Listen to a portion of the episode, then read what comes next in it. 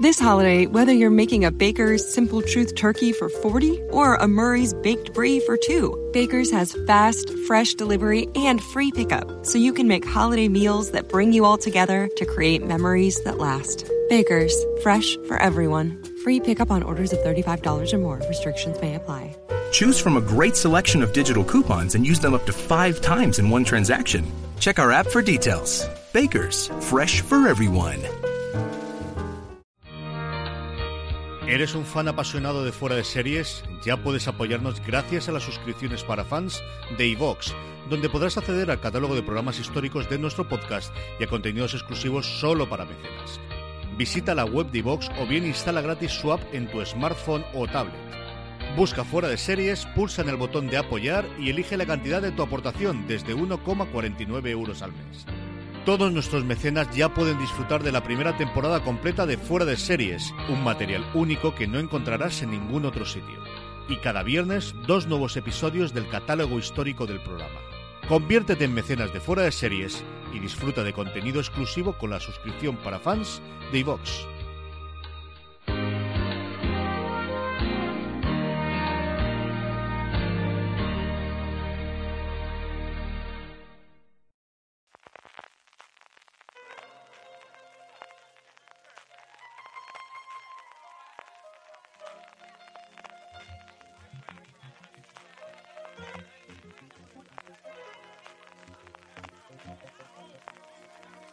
Yeah.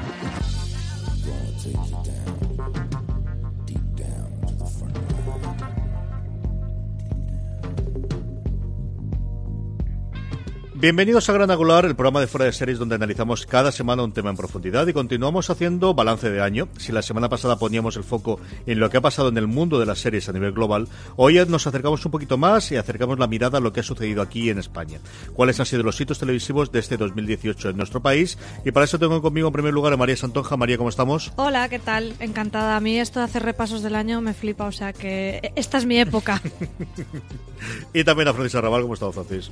Pues con muchas ganas de hablar de todo lo que ha ocurrido en España eh, con respecto a lo televisivo y a lo seriéfilo, que no ha sido hace poco. Eh. CJ creo que ha sido un gran, año, un gran año, aunque creo que a partir de ahora, y, quiera Dios, y lo vean y lo escuchen los oyentes fuera de series, cada año, el 2019, el repaso del, del año, digamos que ha sido el mejor año de la ficción en España y, de, y para las series y para los seriéfilos en España. Y en 2020 volvemos a decir lo mismo. En cualquier caso, creo que 2018 ha sido un, un año fantástico y, que ha puesto varias piezas eh, claves en su sitio que analizaremos en el programa y que han reconfigurado un poquito lo que es la, producción propia y los canales y el sistema eh, de series en nuestro país.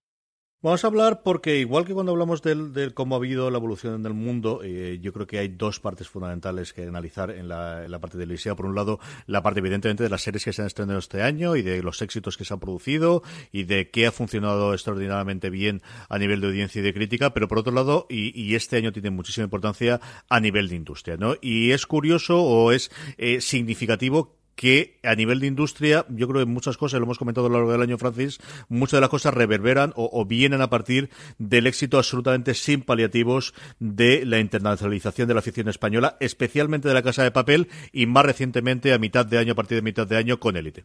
Sí, ha sido un, un auténtico éxito. Fue una serie que funcionó no sé si incluso ponerle el medianamente bien, ¿eh? o si incluso el medianamente bien es generoso. Es decir, cómo funcionó en Antena 3, que, que, no, desde luego no, se llegó a convertir en un gran fenómeno. Y el caso es que a principios de este año, mediados eh, de enero, sobre todo un poquito saltó la alarma o la primera alarma saltó a través de los rankings, esto que publica TV Time, que es una, aplicación que usan seriéfilos, que es un tracker de, series para marcar series vista y tal, y ellos con eso elaboran un ranking todas las semanas de las series más maratoneadas, las series que, más está viendo la gente, al menos el usuario de su aplicación, una aplicación que se usa muchísimo, por lo cual eh, los datos que tienen son bastante buenos y fiables, y el caso es que de repente entró en el catálogo de Netflix, se, se encaramó en la primera posición, estuvo ahí durante un montón de semanas y todos nos pusimos a, ver qué, ocurría con este fenómeno de, de, la casa de papel. Bueno, y de ahí a que en Halloween pues ya Neymar y Mbappé se, disfrazaran con el mono rojo de los atracadores y de la careta de, de Dalí en una serie, bueno, pues que se ha convertido en un auténtico éxito punta de lanza de la ficción española. Yo creo que la ficción española en los últimos años ha mejorado muchísimo en calidad, que se ido abriendo de ese modelo que, había sido muy exitoso por las cadenas y que funcionaba muy bien de audiencias, pero quizá al más seriéfilo eh, o al seriéfilo que veía series internacionales o inglesas europeas, sobre todo norteamericanas, no le termina de encajar el estilo de, de serie española. Y podemos hablar de otra vez del manido caso de médico de familia y todas estas cosas, pero bueno, pues no volver a temas que ya hemos tratado mucho en los podcasts de, de Series, creo que sí que la Casa de Papel ha servido un poquito de, modelo de que se pueden hacer cosas diferentes, cosas de otra manera, que la ficción española era eh, válida y si Netflix ya confió en hacer producción en España con las chicas del cable cuando vino, nada más aterrizar, porque querían un Velvet y hicieron esto con Bambú Producciones, esta serie que metieron en su catálogo, que venía de A3 Media, pues rápidamente después de este éxito compraron los derechos, se los compraron Antena 3, que no le iba a dar una segunda temporada en sí, em, y ya están rodando la segunda o tercera, porque Netflix la han denominado tercera, ya que ellos estas dos partes las consideran dos temporadas. Eh, y nada, un auténtico éxito, y eso yo creo que punta de lanza de la, de la ficción española para lo que está por venir en 2019 y años venideros. María, ha sido curioso ver durante todo este año eh, en las redes ¿no? de fuera de series y lo que nos ha llegado del éxito que se estaba produciendo en la Casa de Papel. Y yo también quería preguntarte a ti, porque recuerdo cuando grabamos el, Razones para Ver de Élite, la sensación que teníamos todos, la, la, crítica que pudimos ver los screens de esto puede ser un bombazo, esto puede ser un bombazo, y a fe cierta que lo fue. ¿eh? Al final Netflix esto se le da muy bien, entonces tienen toda esta información de los usuarios y no es casualidad, yo creo que, que algunos de los actores que vemos en La Casa de Papel estén también en élite y como han cogido también en parte eh, algunas ideas, ¿no? Que sea una serie también coral, que tenga un componente de thriller, esas remezclas que, bueno, que son conocidas desde los orígenes de Netflix con ya aquella anécdota que ya se convierte en, no sé si ya un poco rumorología o, un poco cuentos de la vieja de los orígenes de Netflix, de cómo hicieron House of Cards, viendo que el director más visto en su plataforma era eh, David Fincher y el actor más seguido era Kevin Spacey y hicieron House of Cards, pues a mí me da un poco que, que por aquí fue lo mismo y desde luego Elite ha sido, ha sido un bombazo y, y lo que me resulta más curioso de todo esto, como decías, es cómo esto afecta a nivel de industria, ya no solo a nivel particular de las series de las que hablamos, sino que puedes encontrar artículos internacionales en medios de cualquier parte del mundo hablando de, de actores españoles y actrices españolas que, que, al final irán por la calle por Brasil o por, no sé, por cualquier sitio y le reconocen. Y es un mundo global al que nos estamos enfrentando, que ya lo veíamos viendo como receptores de contenidos de otros sitios, pero ahora también como exportadores de esos contenidos. Y a mí me parece una, una noticia maravillosa, la verdad. Y de cara al año que viene, Francis, eh, Netflix que desembarca a nivel institucional en España. Hasta ahora, cuando tenías que hablar con el señor Netflix, es cierto que, bueno, las campañas de, prensa y marketing de alguna peso tenía en España, pero el señor Netflix estaba en Ámsterdam, lo más cercano que te veía, y si ya directamente en los gatos de California.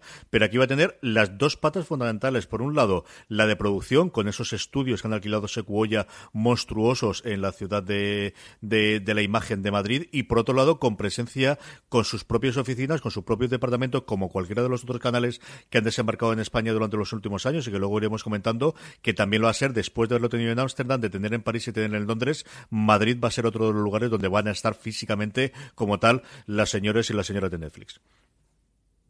Sí, y, con la repercusión evidentemente industrial que tiene en nuestro país. A ver, es una apuesta para, para toda Europa, no solo en España, pero que la sede esté en España es mm, evidentemente importante. Significativo, sí.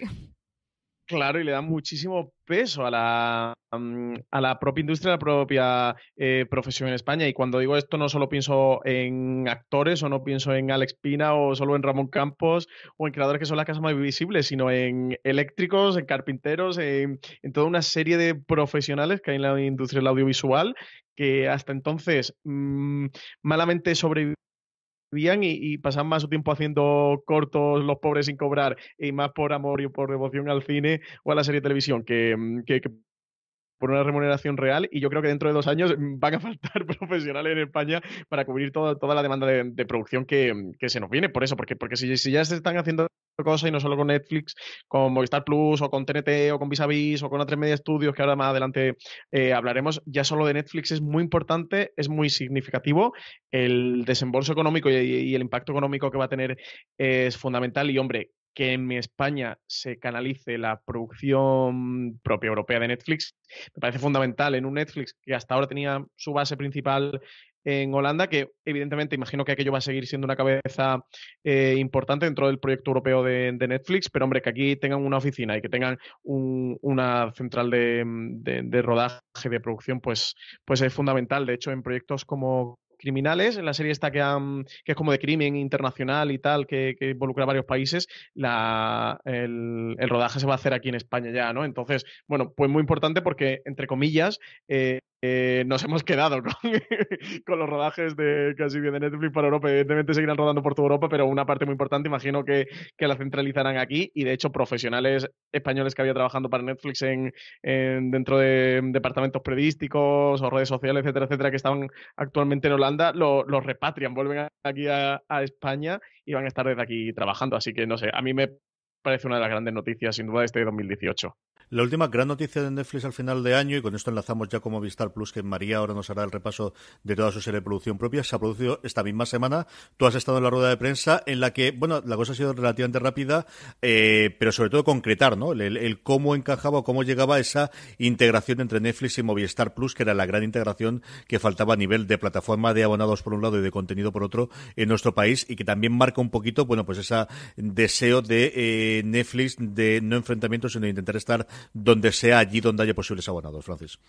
Sí, yo creo que aquí la estrategia es muy clara. Vaya, cuando estamos grabando, precisamente he estado en, la rueda de, prensa y, y, María Ferreras, que era la vicepresidenta de Desarrollo de Negocio de Netflix para mm, lo que ellos denominan como EMEA, em, sí que lo, contaban y, lo decían muy claro al final que, ellos quieren llegar al máximo eh, número de usuarios posibles, al mayor número de eh, seriéfilos o de fans del cine, de series, de documentales o de stand-ups comedy, en definitiva de, todo el, contenido que mm, tienen de Netflix, que Movistar es muy importante dentro de, este del mercado audiovisual en España y bueno, pues que, que ellos la interacción la habían clara desde el punto de vista de, poder llegar a toda esa gente que actualmente eh, no estaban llegando. O sea, algo mm, tan lógico y tan sencillo como eso. Y, María Jesús Almazor, que, es la consejera delegada de Telefónica España, que, que ellas dos han sido las encargadas un poquito de, llevar mm, la, comunicación de todo lo que ha ocurrido de esta interacción del catálogo de Netflix en Movistar, aunque también estaba Sergio Sley, que es el presidente de Movistar Plus, pues incidía un poquito en lo mismo, pero de su parte, que de su parte era de, oye, es que esta gente tiene muy buen contenido, tiene muchísimas series muy buenas, tanto de producción propia como de series que compran, y tener la opción de poder ofrecerle eso a nuestros usuarios para nosotros evidentemente que era, que era importante y lo vemos beneficioso. Desde lado de Movistar Plus eh, hacía mucho hincapié y lo comento aquí ya no solo por Netflix, sino estando en el repaso televisivo del año del 2018, creo que es importante porque puede ser eh, lo que, de lo que hablemos en el del 2019, el del 2020, de, de cómo ellos al final sí que aspiraban a ser ese agregador de contenidos, de poder tener eh, todo lo que puedan tener, que cuanto más y mejor, pues mucho mejor, y que evidentemente no cerraron la puerta a otros, a otros servicios de streaming, otros operadores de contenido eh, no se han dado nombre, evidentemente, pero bueno, lo que todos tenemos en la cabeza, que es HBO, que es, que es Amazon Prime Video. Entonces, bueno, desde luego que es un movimiento interesante dentro de, Movistar, que hasta ahora había tenido acuerdos, pero para comprar series, pues como el que ahora actualmente tiene con Showtime, en su día ya lo tuvo con Netflix, o lo tuvo en su día también con Amazon, lo tuvo con HBO, que ahora directamente lo que hace es incorporar el catálogo por completo, ¿eh? porque esto es el catálogo de Netflix dentro de la interfaz de usuario de, em, Movistar, pero al completo. Eso sí, te lo cobran, ¿eh? eh te lo cobran añadido, o sea que, que toca pagarlo esta parte. Es la pelea que tenemos entre la diferencia entre canal y plataforma, que es la que llevo yo incidiendo desde hace, yo creo, como tres o cuatro meses, y Movistar tiene clarísimo que quiere ser una plataforma. Yo creo que el 2019 no se terminará sin que HBO se incorpore de alguna forma, especialmente en cuanto empiece a tener su contenido propio, como, como ahora comentaremos, eh, encabezados por Patria, porque yo creo que es el juego que vamos a tener absolutamente todas. Y yo creo que Netflix tiene muy claro que es un canal y tiene que estar en todos los sitios y que tiene que seguir creyendo en, creciendo en, espectadores y al final tiene una bolsa de dos millones de, de hogares en España España contentados a Movistar, que no podía renunciarse, no podía renunciar a ello durante más tiempo, e igualmente yo creo que lo va a tener HBO y el resto de los canales. Pero esto, como os digo, yo creo que no serio para dar el paso a Movistar Plus y, bueno, pues su gran apuesta por la producción propia, en la que de alguna forma revitalizó y cambió totalmente el año pasado, o a finales del año pasado, el, el paso de la producción propia en España, el estilo de series. Y María, tienes tú además el resumen de que al final ha sido 12, ¿no? De una forma o de otra, pero decían que iban a hacer una al mes, y es cierto que ha habido meses en los que no han estrenado, meses en los que han estrenado más de una, y al final hemos han hecho trampa, pero sí que han hecho las 12. decían una al mes quitando agosto, yo se ponían su objetivo de 11, fue, fue lo que comentaron en un principio. Sí, fallaron también en marzo, fallaron en julio, pero bueno, luego ahí recuperaron a final de año para cumplir esas 12, porque sí como... This holiday, whether you're making a Baker's Simple Truth turkey for 40 or a Murray's Baked Brie for 2, Baker's has fast, fresh delivery and free free pickup so you can make holiday meals that bring you all together to create memories that last. Baker's, fresh for everyone. Free pickup on orders of $35 or more. Restrictions may apply. Choose from a great selection of digital coupons and use them up to five times in one transaction. Check our app for details. Baker's, fresh for everyone. Si estás buscando un buen podcast de análisis y debate en tu idioma, te invito a que escuches Pulso y Péndulo. Yo soy Carlos Curbelo. Y yo soy Fabiola Galindo. Todos los jueves analizamos temas de actualidad en Estados Unidos y Latinoamérica. Fabi y yo no siempre estamos de acuerdo, pero sí tenemos un objetivo común. Queremos servir como antídoto contra las noticias falsas y la polarización. Pulso y Péndulo. Busca nuestros episodios en Apple Podcast, Spotify o en tu aplicación favorita. Como decíais, eh, la producción propia, esta nueva oleada de producción propia eh, empezó en 2017. De hecho, dedicamos un podcast de Gran Angular en el pasado julio repasando todo ese año. Y claro, es que hay que dar el crédito que merece Movistar. Al final es la mm, cadena plataforma que más series de producción propia ha estrenado y además con una diferencia notable. Entonces, eh, sin duda necesita un espacio aquí para que hablemos de ello. Y bueno, si queréis os hago el repaso. Empezamos el año en enero con el estreno de La Peste, eh, que tiene también confirmada, bueno, ya en rodaje su segunda temporada. En febrero de 2018 tuvimos Mira lo que has hecho, que también estrenará su segunda temporada, eh, creo que es en, enero. No sé si esto ya, no, no sé, sé que es a principio de año, pero no estoy segura. Eh, como digo, marzo fallaron ahí. Después tenemos en abril Félix, que es una historia bastante cerrada. Yo entiendo que es miniserie, pero tampoco se ha dicho ni que sí ni todo lo contrario. En mayo con Matar al Padre, junio con El Día de Mañana, para mí una de las más recomendables, y ahí ya pasamos el verano y en septiembre vinieron con fuerza con Scam España, eh, con capítulo cero, que es un poquito la excepción, porque no es una serie que ellos metan dentro del paquete de producción propia de series originales, sino que lo siempre la engloban cuando hablan de humor, ¿no? De todo este contenido que hacen en, cero, más de, programas de entretenimiento, pero al final es una, es una serie, o sea que mm, la, la, consideramos aquí como tal. Y después en noviembre tuvimos la segunda temporada de Velvet Colección. En octubre Gigantes, también Virtual Hero que es la eh, primera y única de momento de animación que, ha producido Movistar. Y en noviembre hemos tenido Arde Madrid, también una de las más destacadas, y también la segunda temporada de Vergüenza. Y en diciembre tendremos eh, ese eh, episodio especial navideño de Vergüenza, que sería, bueno, sería un poquito una, una coletilla, no la consideramos una serie, pero bueno, en total, contando este capítulo cero, serían 12 series. Acabaremos comentando las series que más nos han gustado y las que nos han parecido más importantes, pero luego, aparte de lo que ha comentado María, el final de noviembre y diciembre de Movistar Plus ha sido la serie Leticia Dolera, queramos o no queramos, Francis.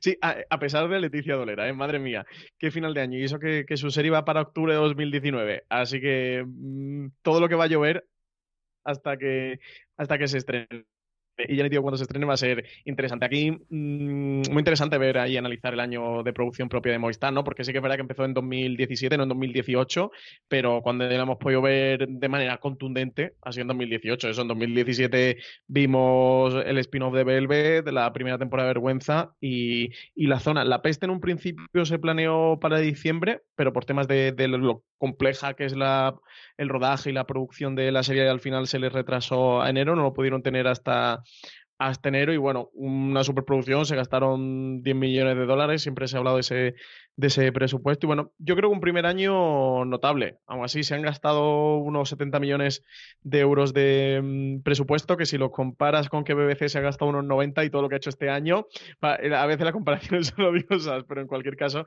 yo creo que ha sido un muy buen año. Yo solo le pondría una pega a una serie que es eh, Matar al Padre, que, creo que no está al nivel y a la altura de, la ficción propia de Movistar de este, de este año, pero no sé cómo, cómo la consideráis vosotros, cómo la, la, evaluáis vosotros, pero yo creo que para ser un primer año, eso entre comillas, porque ya tuvieron una cola del 2017, un último trimestre largo de 2017, creo que es como primera incursión en la producción eh, propia, creo que ha sido un año notable y, bueno, prometedor para lo que viene en este 2019 también. Sí, además que aquí nos faltaba un poco eh, esa dicotomía que sí que vemos en la televisión estadounidense, ¿no? De, de, las series en abierto y las series del cable. Aquí apenas teníamos el cable, ah, salvando contadas excepciones que eran rara avis, también de Movistar, pero de hace muchísimos años. Entonces, el poder ver series de, de tanta variedad de temáticas, también el tema de la duración, que luego también volveremos a hablar Creo que sobre todo lo que está pasando un poco es que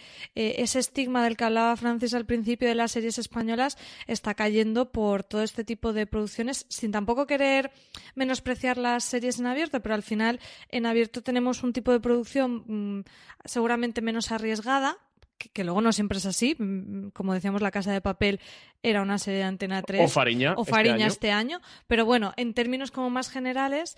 Y ahora mm, el cable pues se atreve más a hacer este tipo de producciones. Y yo creo que al final luego, mm, como rebote, la, televisión en abierto también apuesta por otro tipo de producciones. Entonces, creo que al final es un está siendo un revulsivo eh, Movistar para no solo sus propias producciones, sino para lo que es el panorama de la ficción española en general. Yo creo que al final Movistar Plus eh, Claro, es que el problema es que tiene que montar un sistema de producción que tenía que haber montado hace cinco años, ¿no? Y al final esas cosas es tremendamente complicado cuando lo haces a prisa y corriendo. Yo creo que también cambió el modelo de estreno a mitad, el, hecho de estrenar todas las temporadas de golpe, la apuesta definitiva por el video on demand, que yo como usuario se lo agradezco muchísimo, pero bueno, el alejarse de la parte lineal. Yo creo que tiene tres grandes talent, eh, ¿no? Y, tres grandes series. Una que fue La Peste, que ellos nos dijeron que le funcionó extraordinariamente bien y en el que volcaron muchísima fuerza con toda la parte de transmedia y de y de cosas alrededor de la propia serie, que no sé qué tal funcionaría esa parte. Una que yo creo que no se esperaban para nada, que fue el de mañana, que además le coincidió justo después de matar al padre y de alguna forma le reconcilió con la crítica después de las bofetadas que recibieron.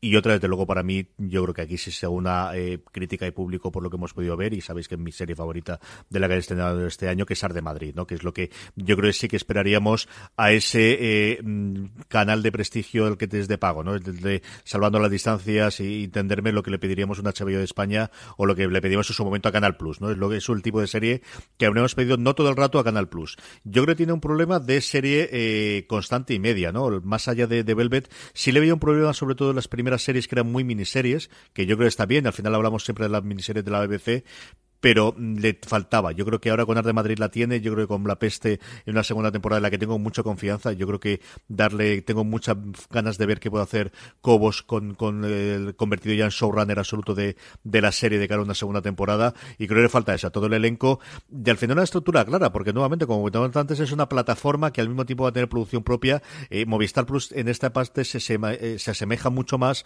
a un Amazon Prime Video o a un lo que sabemos que va a ser Apple o que eso va a ser Disney de lo que se parece a un Netflix, ¿no? en cuanto a contenido o el tipo de cosa que quiere, que quiere ilustrar.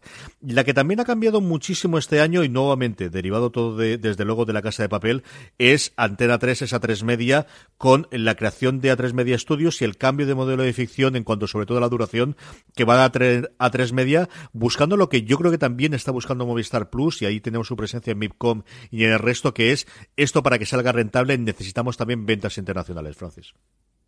Sí, aquí han tenido muy claro el, movimiento y han sido muy inteligentes. Hombre, le pasó ya con, con Paquita Saladas, la serie de los Javis y Fluxer, que ya todo se nos olvida de que salió de Fluxer y parece que, fue una idea original de, Netflix, un proyecto que manejaron desde Netflix y, ni mucho menos. Y luego le pasó un poquito más tarde con, La Casa de Papel también, ¿no? Con esta irrupción internacional en Netflix. Eh, te iba a decir yo creo, pero vaya, yo sé porque he hablado con alguna gente de Antena 3 y, me lo ha dicho que, al final que veía las cosas muy, muy claras de, de, cómo se movía la industria, de por dónde iban los nuevos derroteros, de cuáles son los nuevos modelos, de que hay mucha gente comprando series y que se pagan a muy buen precio los buenos productos y que porque ellos no, ¿no? Que ellos son un canal que ellos tienen experiencia en hacer sus propias series y que por qué no hacer series a los demás. Y de ahí nace este A3 Media Studios. Aquí hay dos partes. Uno, la influencia que va a tener A3 Media Studios eh, de puertas para afuera de Antena 3,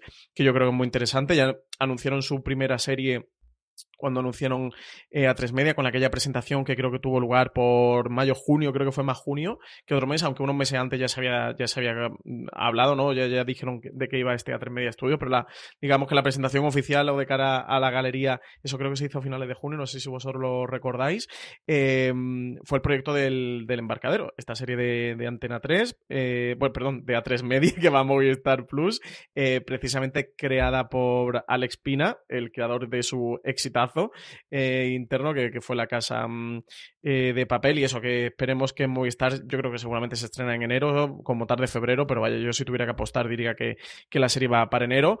Eh, han sido también los productores de la entre comillas, primera serie de Amazon Prime Video en España, de producción en España, que ha sido esta serie de pequeñas coincidencias, que se acaba de estrenar nada, se estrenó hace una semanita eh, menos, la, sí, la semana pasada.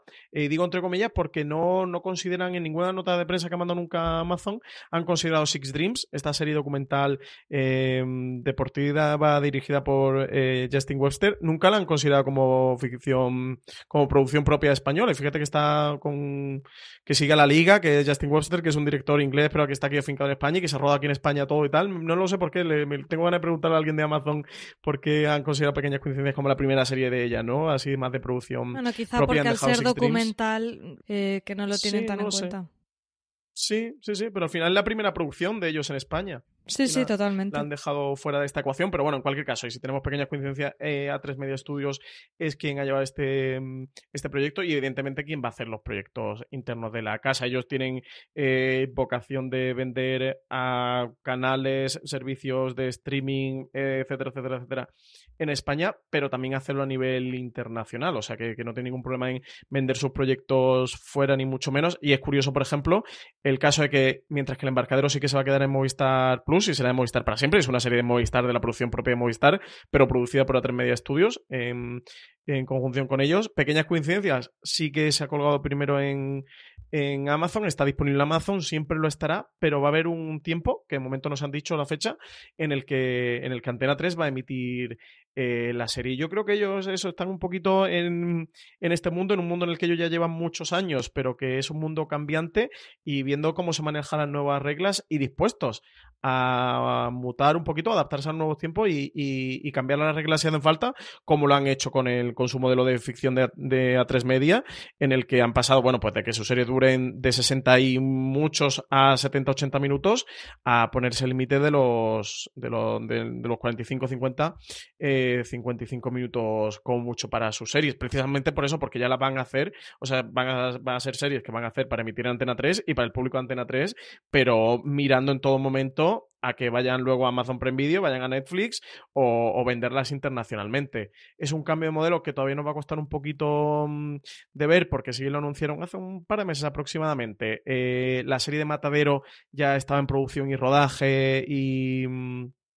Y ya no podían echarle marcha atrás y con un par más le pasó, creo que era con Toy Boy y con 45 revoluciones. Eh, no estoy seguro, eh, pero creo que con esas dos series todavía tendrán el formato de duración antiguo, pero eso, porque era serie que ya era difícil de cambiar. Lo que pasa es que ahora mismo me viene la memoria y no quiero tampoco liar al oyente. No sé si era Toy Boy o 45 revoluciones, creo que sí, que como están en guiones reescribieron y la cortaron, pero ahora mismo hay algo que, me, que suena así como eco en mi cabeza y seguramente voy a liar a la gente, así que no quiero asegurar nada. Pero bueno, desde luego, en cualquier caso, un cambio de modelo muy, muy interesante y adaptado a los nuevos tiempos, CJ.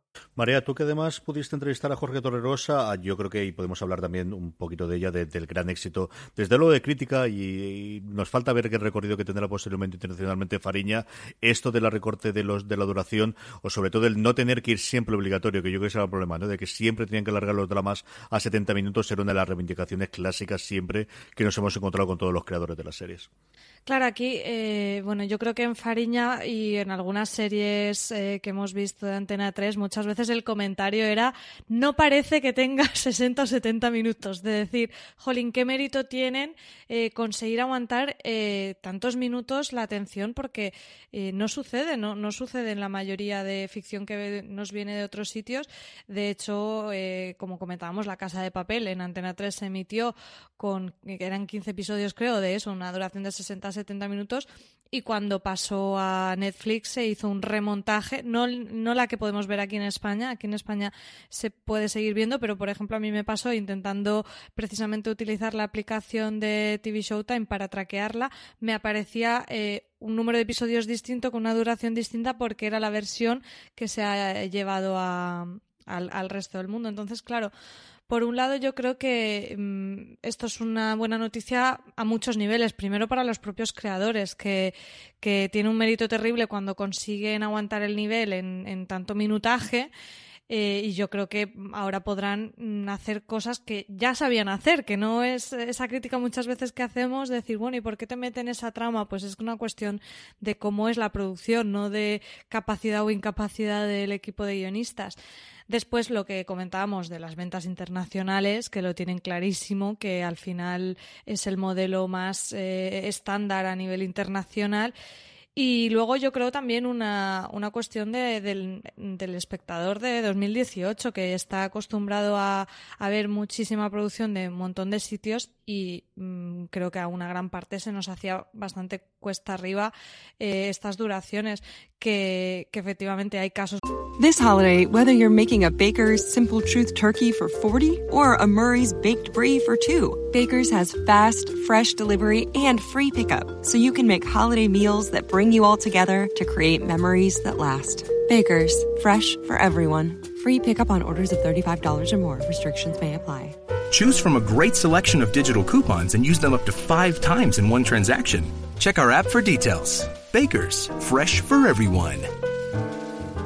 Si estás buscando un buen podcast de análisis y debate en tu idioma, te invito a que escuches Pulso y Péndulo. Yo soy Carlos Curbelo. Y yo soy Fabiola Galindo. Todos los jueves analizamos temas de actualidad en Estados Unidos y Latinoamérica. Fabi y yo no siempre estamos de acuerdo, pero sí tenemos un objetivo común. Queremos servir como antídoto contra las noticias falsas y la polarización. Pulso y Péndulo. Busca nuestros episodios en Apple Podcast, Spotify o en tu aplicación favorita como Fariña, que pese a eso, y, y, lo digo así con todas las letras, pese a eso, la serie sigue siendo maravillosa, pero si encima hubieran tenido la libertad de, de hacer una ya no incluso una duración cerrada de que necesitas en un canal en abierto, sino como, como vemos en, en las plataformas, que un capítulo a lo mejor te requiere 51 minutos y otro 47 y tienes ese, ese margen para ajustarlo 100% a la historia que quieres contar, pues yo creo que es una buenísima noticia y que, que Antena 3 ha,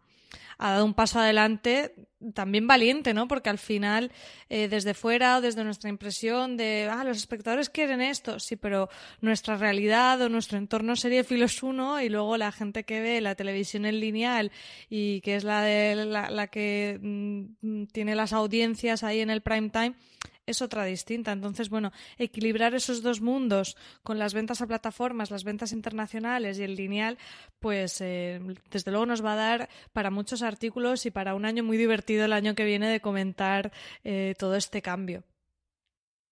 Sí, sí, al hilo de lo que, mm, que decías tú, María, de Carlos Fernández, el, director de, de, contenidos de Atremedia, la presentación en la que hicieron es oficial de que su serie iban a durar por entre 40 y 50 minutos y tal, y cambiaban el, el modelo de duración de, y abolir ese tradicional 70 minutos eh, de la serie en España. Ellos, él comentaba de, mm, de cómo Cuatro, en, en, el inicio de su serie de producción propia, eh, sí que apostó por adaptarse a ese formato más norteamericano de 45 minutos de, de, duración, que lo había probado con dos ficciones policiales como fueron en su época Cuenta Atrás y, y Génesis en la mente del asesino, y de cómo esas dos series habían fracasado, por lo cual ellos habían tenido mucha reticencia a dar este salto, porque aquello había ocurrido en, en 2007, que hace entre comillas, solo 10 años, pero es que son 10 años.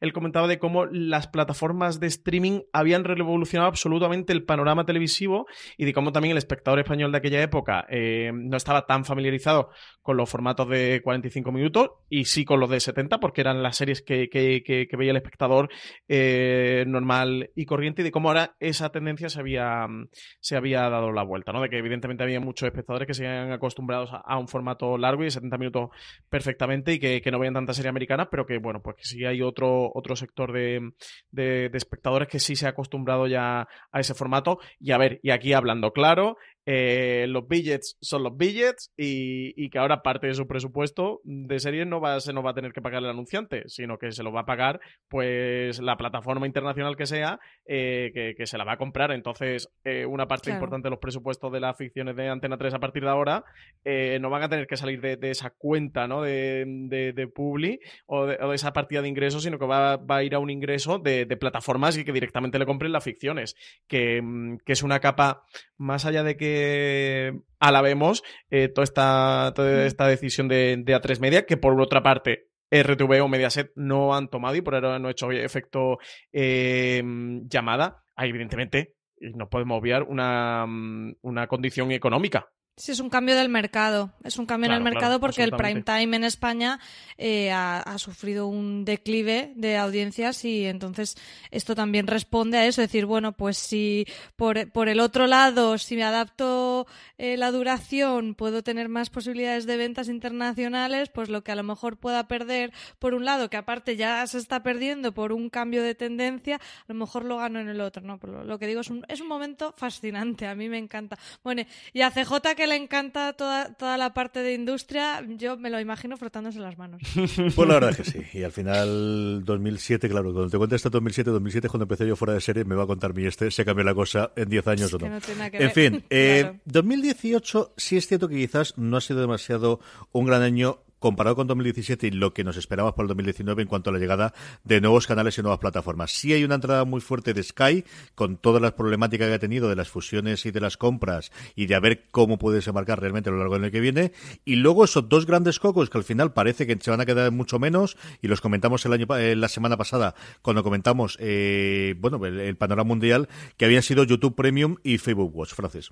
Pues sí, uno llegó a mediados de junio, el 18 de junio, que fue el caso de YouTube Premium, cuando decidió dar el salto internacional y también llegó a España. El otro fue Facebook Watch, que fue el del 28 al 29 también eh, de agosto ya aquí en España, que también decidió dar el salto internacional. Hasta entonces solo estaba en Estados Unidos, estuvo durante un año eh, de pruebas y ya por fin dio o decidió dar el salto internacional. Un YouTube Premium que, que en España va por suscripción, te puedes suscribir creo que cuesta unos 12 euros al mes, eh, con la opción de tener tres meses gratuitos, eh, y un YouTube Premium que permite ver series, pero que también tiene otra funcionalidad dentro de, YouTube, como es descargar vídeos de YouTube de cualquier clase o, poder ver YouTube sin anuncios. En el caso de Facebook Watch sí que es un, un servicio, entre comillas, porque está integrado dentro de la propia plataforma de Facebook, de la red social que todos conocemos y que la mayoría tiene, en el que buscas la serie y ahí puedes encontrarla disponible. Y aquí CJ lo que tú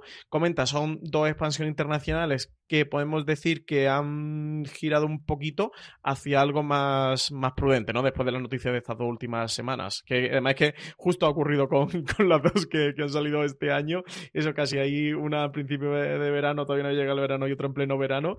Y nada, poquitos meses más tarde, seis meses, tres meses más tarde, han decidido reconducir un poquito la estrategia inicial que llevaban. Y por otro lado, María, Sky, que bueno, pues desembarca aquí con una apuesta de puedes suscribir a nosotros sin tener que tener eh, contratado cable para poder ver las, los canales eh, de cable y eh, llevan acompañado eso. Que luego a nivel individual han presentado muy poquita cosa. Teníamos la serie de Cumberbatch, tenemos la Despertar de las Brujas, pero que realmente parece que todo lo suyo nuevo, propio y de contenido grande vendrá a lo largo del año que viene.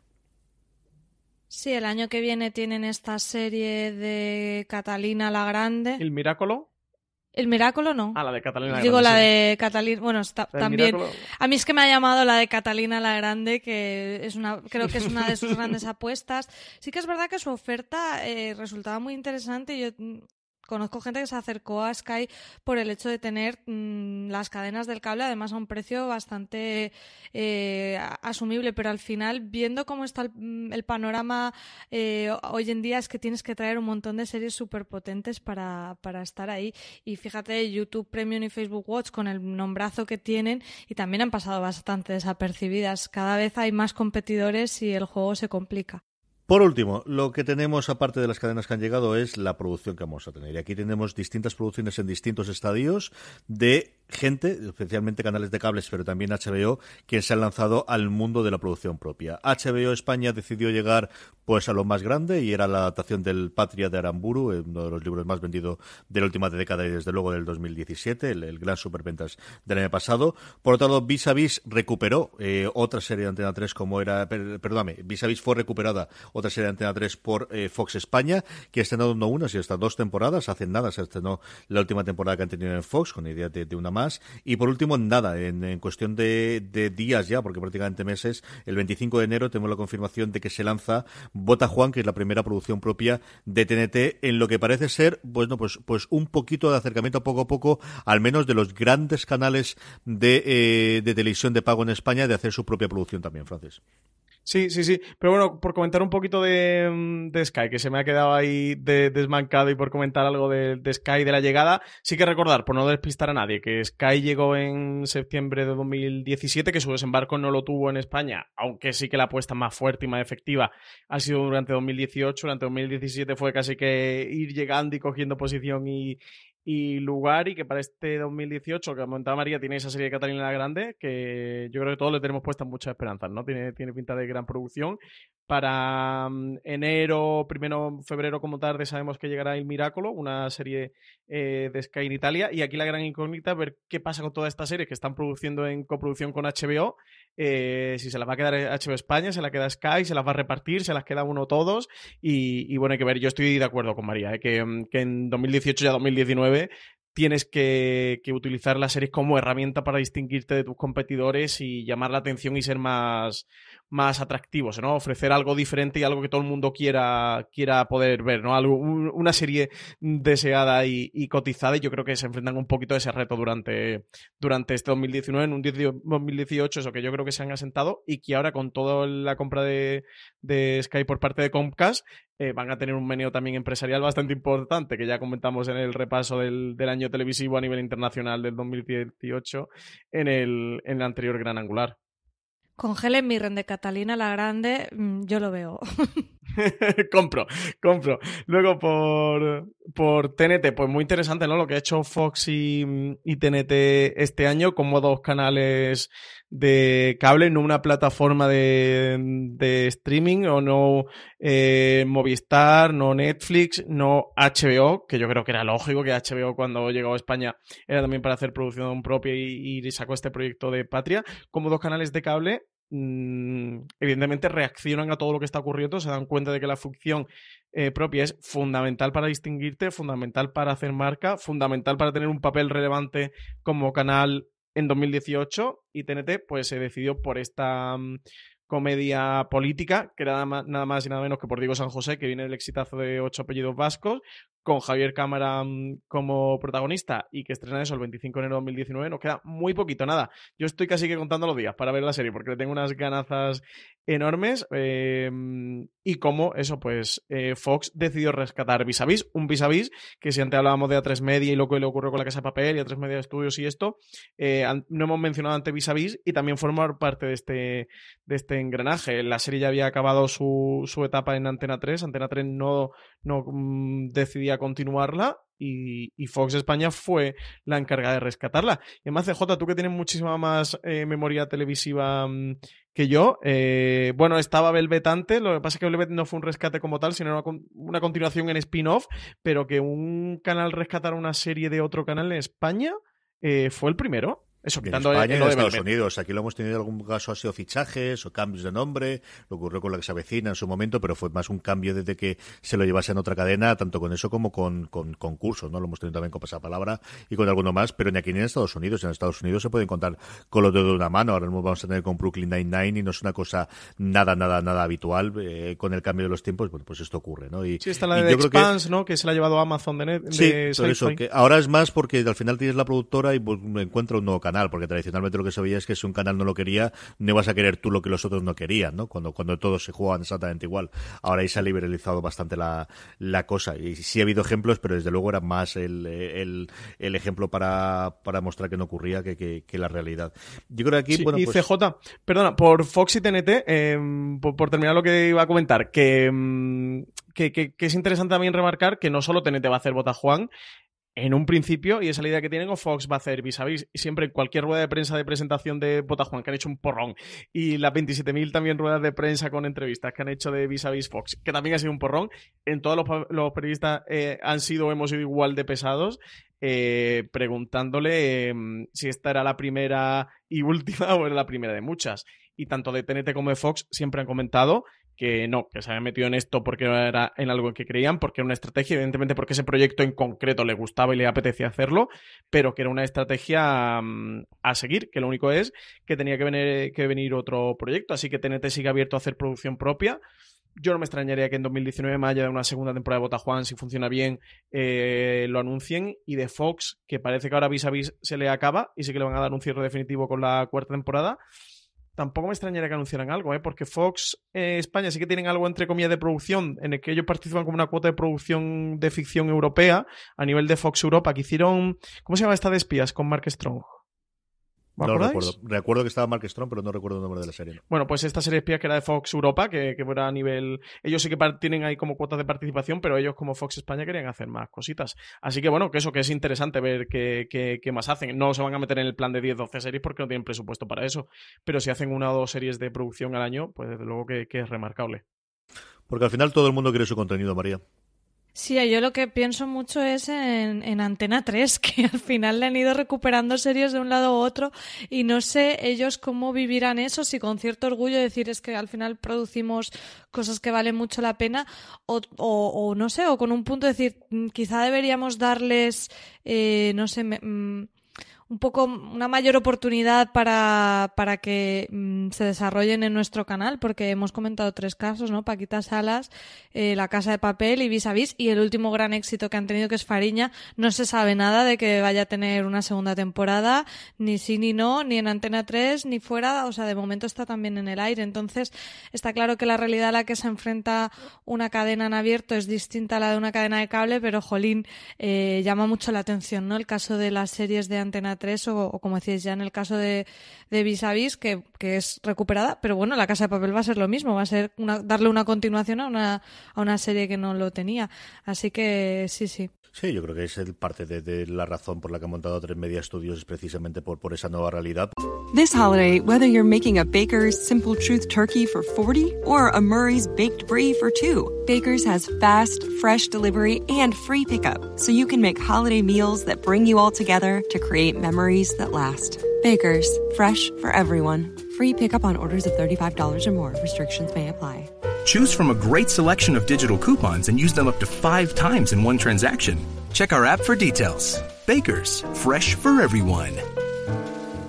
Porque al final, es que al final cuando, esto siempre lo cuento, siempre es mucho más complicado eh, plantearte o subirte a los nuevos carros cuando tienes un paquidermo detrás. Y es que al final es muy complicado el, el que tú decidas que una empresa que es absolutamente rentable como es la Antena 3 eh, tradicional junto con la Sexta, con todas las nóminas que tienes que pagar, y decir, no, es que el lineal está muerto y no nos sumamos. No, tío, no. Vamos a cambiar de modelo, pues no.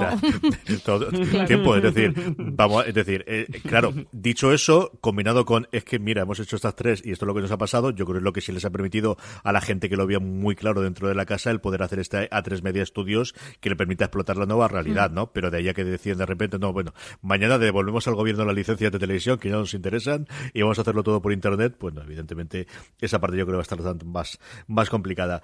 Por último, lo que teníamos, bueno, lo hemos comentado también antes que es pequeñas coincidencias, esta cosa que nos va a llegar a Amazon, en lo que yo creo que también vamos a tener mucho contenido. Eh, bueno, de, Amazon tiene pinta de que igual que Netflix quiere jugar a nivel internacional y que tiene producciones en todos los sitios, Francis. Sí, esto yo estoy absolutamente de acuerdo contigo. Esto tiene pinta que va a ser la primera, eh, o eso, o la segunda si consideramos X-Dreams, que me, que me duele que no se considere su X-Dreams, que está muy bien. Eh, la primera de, de muchas. Por ahora no han comentado nada, no se sabe nada. Han estrenado este pequeñas coincidencias. De momento no ha hecho demasiado ruido esta serie creada por, por Javier Veiga y protagonizada por él y Marta Azas. Y a ver dónde llega. Es que ahí Amazon es otra de las que ha tenido que rearmar durante este 2018, que ya lo comentamos en el, en el Gran Angular Internacional, con la entrada de Jennifer Salk. Eh, todas estas piezas, la salida del, del, anterior director de los estudios, también por escándalos de, de abuso sexual con, con toda la, del movimiento MeToo y con lo de Harvey Weinstein. Entonces, bueno, yo creo que ellos se están reconfigurando. Eh, creo que Amazon tiene igual de que Netflix lo tiene claro que tienen que hacer producción en los países allá donde vayan. En Alemania, para este 2019, tienen dos series, una que se llama Beat y tienen otra más. Está de frontera de unos pueblos entre Alemania y Francia, que tú sabes, CJ, que a mí tanta gracia me hace que lo Te mola mogollón esa. Me, pone Solo te gusta a ti, pero te mola mogollón, sí, sí, sí. y han sacado esta pequeña coincidencia. Yo creo que ellos van a hacer bastante producción en Europa y que también se verá en España.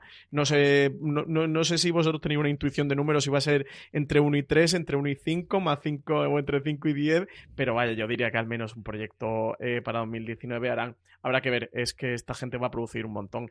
Y igual que con el tema de HBO España y, y Patria, lo de Patria es muy significativo y suena muy gordo por la novela de Aramburu y es y está Héctor Gabilondo como creador, que creo que uno de los grandes creadores que hay hoy día en España en, televisión y es el primer proyecto que, que, ha puesto en pie Miguel Salvat, que se lo trajeron de, de Telefónica de Movistar, que está en Movistar después de absorber la Canal Plus y, es un super bestseller esto de Aramburu y toca el tema de la ETA, o sea que son todo como todos highlights. Lo tiene eh, todo. Es todo por todos lados. todo, todo alrededor de Patria son highlights uno detrás de otro pero que, sabemos que van a hacer muchos más proyectos. Y de hecho tienen presentación de temporada este jueves. los oyentes están escuchando el, este, este martes el, el Gran Angular.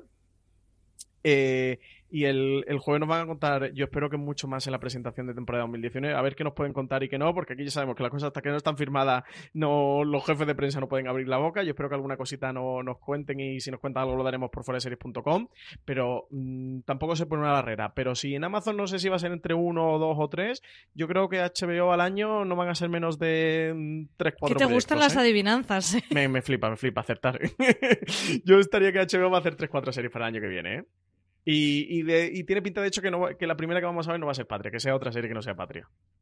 Que se produzca, sí, yo creo que se estrene es lo que no tengo tan claro. Pero bueno, la verdad es que tienen, después de que los dragones arrasen todo por su paso en primavera, la verdad es que tienen todo un verano y un otoño para, para estrenar muchas y cosas. Que AT&T ya se ha liberado la cosita, ¿no, CJ? Ya con la compra oficialmente. Sí, ahí lo que falta es ver cuánta pasta le sueltan a los, a los locales, ¿no? Y a los a cada uno de los lugares, pero sí. Eh, vamos cerrando, María, de los grandes estrenos que hemos tenido, que yo creo que al final podemos más o menos coincidir que pueden haber sido La Peste, Fariña, Élite el día de mañana, ayer de Madrid, ¿cuáles son las que más han gustado? ¿Con cuál te quedarías? ¿Cuál es la que al final cuando tengas que recomendar o, la que hemos puesto y, sabemos que, vamos a hacer un top también de las series españolas, las que al final más te han gustado, más te han marcado este año? Bueno, las que has dicho yo creo que todas son súper recomendadísimas para todo el mundo, que no se las pueden perder. Estoy muy tentada a decir élite porque me lo he pasado muy, muy bien. Eh, pero en mi top de mejores series del año puse Fariña y El Día de Mañana y creo que me quedaré un poco por, por reivindicar, por ser un poquito más desconocida con El Día de Mañana, que es una, que es una maravilla, que yo creo que todo el mundo debería verla. Además es muy cortita, se ve muy fácil, es una serie que te va atrapando por su historia, por sus personajes, por todos esos matices que tiene su protagonista y, y yo creo que es una de las que más he disfrutado. Y a mí es la que más me ha gustado de Movistar, aunque Ar de Madrid me ha encantado también, ¿no? Pero eh, de disfrutarla muchísimo, muchísimo, muchísimo ha sido el día de mañana. Francis. Pues yo tengo muy difícil. De hecho, no, no sé cómo. ahora mismo creo que de memoria no, recuerdo cómo he votado el top, porque mi mente está cinco series. Sí que es verdad que la peste tengo claro que, estaría. Mm, bueno, entre la peste y élite estaría la. O sea, estaría la última Fariña eh, el día de mañana y en Madrid serían las tres primeras, pero vaya, podría ponerla en cualquier posición. ¿eh? Yo creo que me quedé con Fariña como la mejor eh, serie española del 2018. Creo que las cinco han conseguido eh, un hito de, de, una manera diferente. Eso, La Peste ha sido la gran superproducción, el demostrar que, que, se puede hacer algo muy grande y con muy buen presupuesto y con muy buena producción en España y con un gran director y un gran equipo. Luego la serie puede haber gustado más, menos. Hay gente que tiene muchos problemas con el guion y yo reconozco que, que, fijaros que yo era una serie a la que le tenía ganas y que me sigue gustando y que yo la disfruté muchísimo viéndola, pero que este puede quedar un poquito coja y luego eso le pones un Fariña delante, un Ar de Madrid que ha sido un auténtico bombazo, un El Día Mañana incluso pues se enfrentan de tú a tú con la peste, pero creo que, que el hacer esa superproducción española y, seguramente haya sido la serie más grande que se ha hecho en España hasta el momento, de luego poner una pica en Flandes, y nunca mejor dicho, hablando de la peste. Eh, Fariña creo que ha sido ese éxito inesperado, esta serie que se estrenó ahí porque de repente un juez ante una denuncia de un político gallego eh, secuestró el libro de Nacho Carretero en el que se basaba eh, la serie y Antena 3 muy inteligentemente decidió aprovechar y sacarla, como una serie que todavía estaban montándola, ya estaba entera rodada, pero estaban ahí montándola y, decidieron estrenarla ya. De hecho, tuvieron que hacer un parón, creo que una semana eh, a mitad más o menos de temporada, porque, porque estaban ultimando la serie y, me parece una serie fundamental eh, y esencial de este 2018, Élite, que, es nuestro placer culpable, ¿verdad, María Santonja? nuestro auténtico Yo ya no tengo culpabilidad ninguna. Sí, yo también te voy a decir, placer, placer sin culpable, placer y punto, sin, sin apellidos. Y yo el día de mañana también me pasó como Fariño. Pues, de estas cosas, ¿no? Además, CJ, tú y yo hemos hablado mucho de esta serie, que, que no, no la esperábamos. Veníamos a estar de Matar al Padre, que fue una serie, mm, de verdad, sí, sí que me duele decirlo por la gente del equipo, que, además María y yo estuvimos entrevistándole en Málaga y son una gente fantástica y súper agradable, pero creo que sí que ha podido ser un fracaso. No, no, se ha visto, no, no, se ha hablado de ella. La serie creativamente no está muy bien y, no ha terminado de funcionar. Y, luego vino el día de mañana y, lo resucitó todo como, como, el, como el ave fénix. Y es un auténtico serio. ¿eh? Y Oriol Pla eh, se sale en esta serie. El trabajo Mariano Barroso, fantástico. Y Ar de Madrid, no sé. De Ar de Madrid habla tú, CJ, porque a ti es quien te ha fascinado. Aunque yo tengo que decir que eh, cada vez me gusta más la serie. Cada vez que la pienso me está gustando más y tengo una gana de una segunda temporada enorme. Tienes que elegir una, Francis, por favor. Ay, es que... siempre la misma, la hice todas y ya está. se lo aprendió de mi padre. La número una por una. no lo hace, pues yo también. Un gran maestro, un gran maestro, don Carlos. yo lo que creo que ahora, con el repaso que ha hecho Francis, es sin elegir ninguna, pero lo que sí que nos da es la idea de que tenemos estas series que cinco series buenísimas y cada una de su padre y de su claro, madre. de manera diferente. Súper distintas y eso también es algo. ¿Por qué no vamos a tener que quedar ¿no? De que se hagan cosas muy, muy producciones muy distintas para todos los gustos y eso que el cliché de la serie con el abuelo y el niño, pues se ha roto totalmente, que tenemos una variedad increíble. Sí, nos estamos metiendo otras que no estamos metiendo segunda temporada de Paquita Salas con suelto internacional en Netflix, no estamos metiendo Vivir sin permiso eh, de Editor Gabilondo con José Coronado, o Gigantes, que a mí me ha gustado bastante menos, pero por ejemplo a CJ le encanta y muchísima gente le gusta mucho, estamos metiendo Presunto Culpable, es decir, que, ha habido muchos grandes estrenos, eh, creo, durante este 2018, más allá de estas cinco series, que bueno, pues sí que a lo mejor podemos consensuar un poquito que han estado entre lo mejor, pero bueno, ha habido muchísimas otras más. Sí, lo he oído. Yo, desde luego, sabéis que, mi preferida es ser de Madrid y he hablado con ella de ella activa y progresiva y lo podréis ver en todos los top que hemos hecho a final de año, como aparece en todos mis tops, tanto de series en general como de series españolas, como de episodios, porque me parece, desde luego, el gran hallazgo, ¿no? Yo sé que, y aquí, bueno, pues salgo por la tangente, otro tipo de series que yo creo que tendremos mucha el año que viene en España, que van a ser series documentables y especialmente True Crime. Yo creo que en España sabemos hacer bien la crónica de sucesos, lo llevamos haciendo muchísimo tiempo y sobre todo a, ver qué hace Bambú con eh, su nuevo, eh, bueno, lo que la verdad esconde, eh, ese sobrenombre que le ha dado ahora que han vendido las series anteriores a Netflix, con el caso de las chicas de Alcácer, que yo creo que es una cosa que sí o sí, de todo lo que creará polémica y creará eh, run run alrededor de ella. Es un caso que mira que se produjo hace tiempo, pero que todo lo tenemos con recuerdos o convivencias y que yo creo volverá a traernos esa época y esa historia. Y yo creo que el documental en general, Francis hablaba antes de Six Dreams y cómo está cabreado de que Amazon no lo considerase. Yo, y lo he puesto en varios de mis top, hay un un documental en Netflix que se llama Camarón de la isla al mito, que creo que es un grandísimo documental de lo que se podía hacer. Le pasa lo mismo que Six Dreams, que es, bueno, pues tener en el caso de Six Dreams el apoyo de la liga y en este caso de la herencia de los herederos y de la de la de la viuda de Camarón tiene una serie de peajes y es que determinadas cosas, fundamentalmente pues todo el tema de las drogas y de sus vivencias en Madrid y sus correrías que no se comentan en el documental, pero a cambio de eso tienes el acceso a un material sonoro y, videográfico que es sencillamente alucinante, ¿no? Y los aficionados a flamenco y especialmente la figura del camarón es una cosa que no podéis dejar de ver, que yo creo que como os digo es un género que hasta ahora en España sí lo hemos tenido en cine, que era más complicado tenerlo en televisión, tanto el documental como en concreto el, el documental True Crime, que yo creo que vamos a tener bastante durante el 2019 y con esto yo creo que vemos... Está muy flamenco ese Es que me gusta mucho. Madrid, de Madrid a mí me fascinó. Te veo muy flamenco, ¿eh? A la vejez viruelas. Yo me estoy alicantinizando. Ya sabes que los, los, los, andaluces a la vejez nos hacemos mal de estas cosas. Esto es lo que nos pasa. Al final, esto es lo que ocurre. En fin, que con esto yo creo que podemos terminar. María, ¿algún comentario de última hora que queramos para la gran angular, algo que se haya quedado y que no querías dejar el programa sin comentarlo?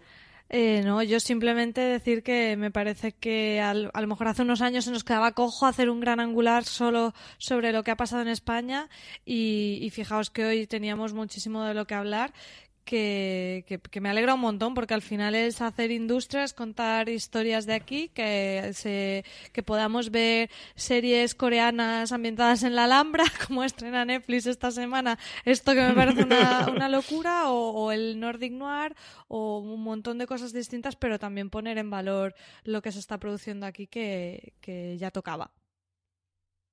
No sé, María y yo podríamos estar mucho más tiempo, pero es que Francis tiene mucha hambre, si no el pobre se nos va a caer. Y no, Madre puede mía, ser esto. No, os imagináis el hambre que estoy pasando. Ah, no, os imagináis. Anda, tira, que nada, pues un fantástico año y hemos comentado estas cosas, pero podríamos haber hablado de muchísimas más, como lo de Carlitos y Cuéntame, que no lo hemos comentado, eh, o, María y yo que estuvimos este año en el, en el Festival, el Festival de Series de, de Vitoria, y tuvimos mucho contacto con mucha gente y, y saca, saca cosas muy interesantes y bueno, han ocurrido muchas cosas en este 2018. Así que nada, yo estoy muy contento eh, por la ficción. Lo que, vaya, justo lo que dice María, que oye, que está muy guay mirarte la, una serie australiana pues ahora con la pataki de, sirenas, eh, o una serie israelí como es Fauda, eh, pero que está genial también poder presumir ¿no? de nuestra ficción propia y que se cuenten nuestras historias como la de Patria de Aramburu. O sea que un año muy interesante y, lo que nos espera en 2019, CJ. y nosotros aquí para contarlo. Aquí estaremos para contarlo, como también estaremos, bueno, lo que nos falta todavía el 2018 y es que se va a celebrar durante esta semana el MIM en, en Madrid, que se van a presentar algunas de las series que se están el año que viene. Como comentaba antes, Francis HBO tiene una presentación el jueves que estaremos allí. Todo eso, como siempre, lo podréis seguir en foradeseries.com y a lo largo de nuestros podcasts. María Santoja, Francis Arrabal, muchísimas gracias por estar en este gran angular. A todos vosotros, querido audiencia, gracias por escucharnos una semana más. Mucho más en nuestro canal de podcast, ya sabéis, en iVoox, en iTunes, eh, Apple, en eh, Spotify, allí donde escuchéis podcast. Como os decía antes, pasaros por fuera de. Mucho más contenido de final de año. Tenemos nuestros top de series españolas, de series en general, de episodios que vendrá dentro de nada. Muchos más grandes angulares de este sentido para cerrar el año que tendremos en el canal de podcast. Gracias, como os digo siempre, por estar ahí. Recordad, tened muchísimo cuidado y fuera.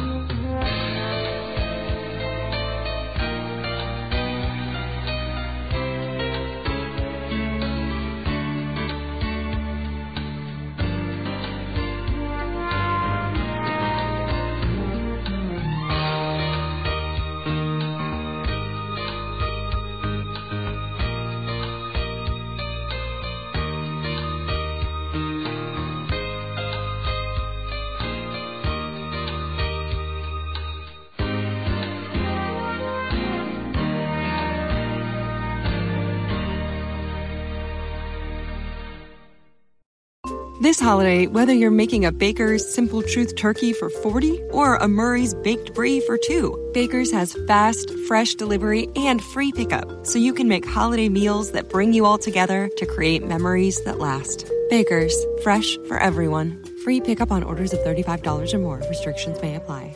Choose from a great selection of digital coupons and use them up to five times in one transaction. Check our app for details. Bakers, fresh for everyone.